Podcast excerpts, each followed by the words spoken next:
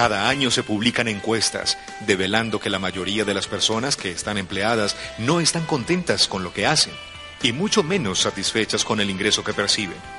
Entonces surge la idea de crear un negocio propio. Pero, ¿qué debemos tener en cuenta para lograrlo? Hay personas que dicen, Juan Diego, pero es que yo no nací para montar un negocio. Yo solo sirvo para ser empleado.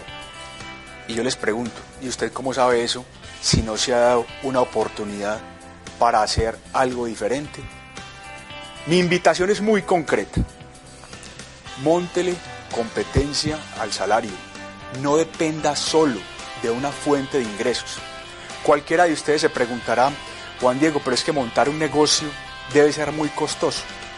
Déjeme decirle, con base en la experiencia propia, se lo manifiesto con total convicción que no es difícil. Hoy en día podemos afirmar sin vacilar lo siguiente.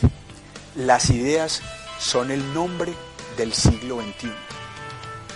Las ideas son el nombre del dinero en el siglo XXI. Ideas sin capital y el capital llegará.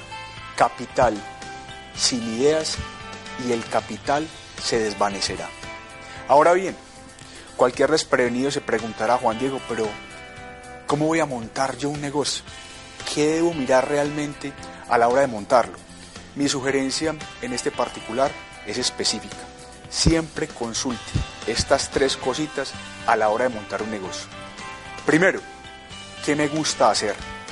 ¿Con qué vibro?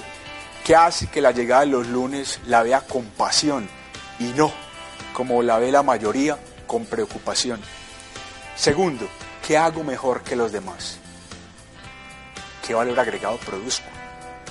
¿Por qué me pueden comprar mi producto?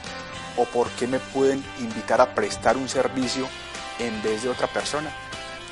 Y lo tercero, ¿qué necesidades hay por satisfacer? Mi conclusión siempre ha sido clara.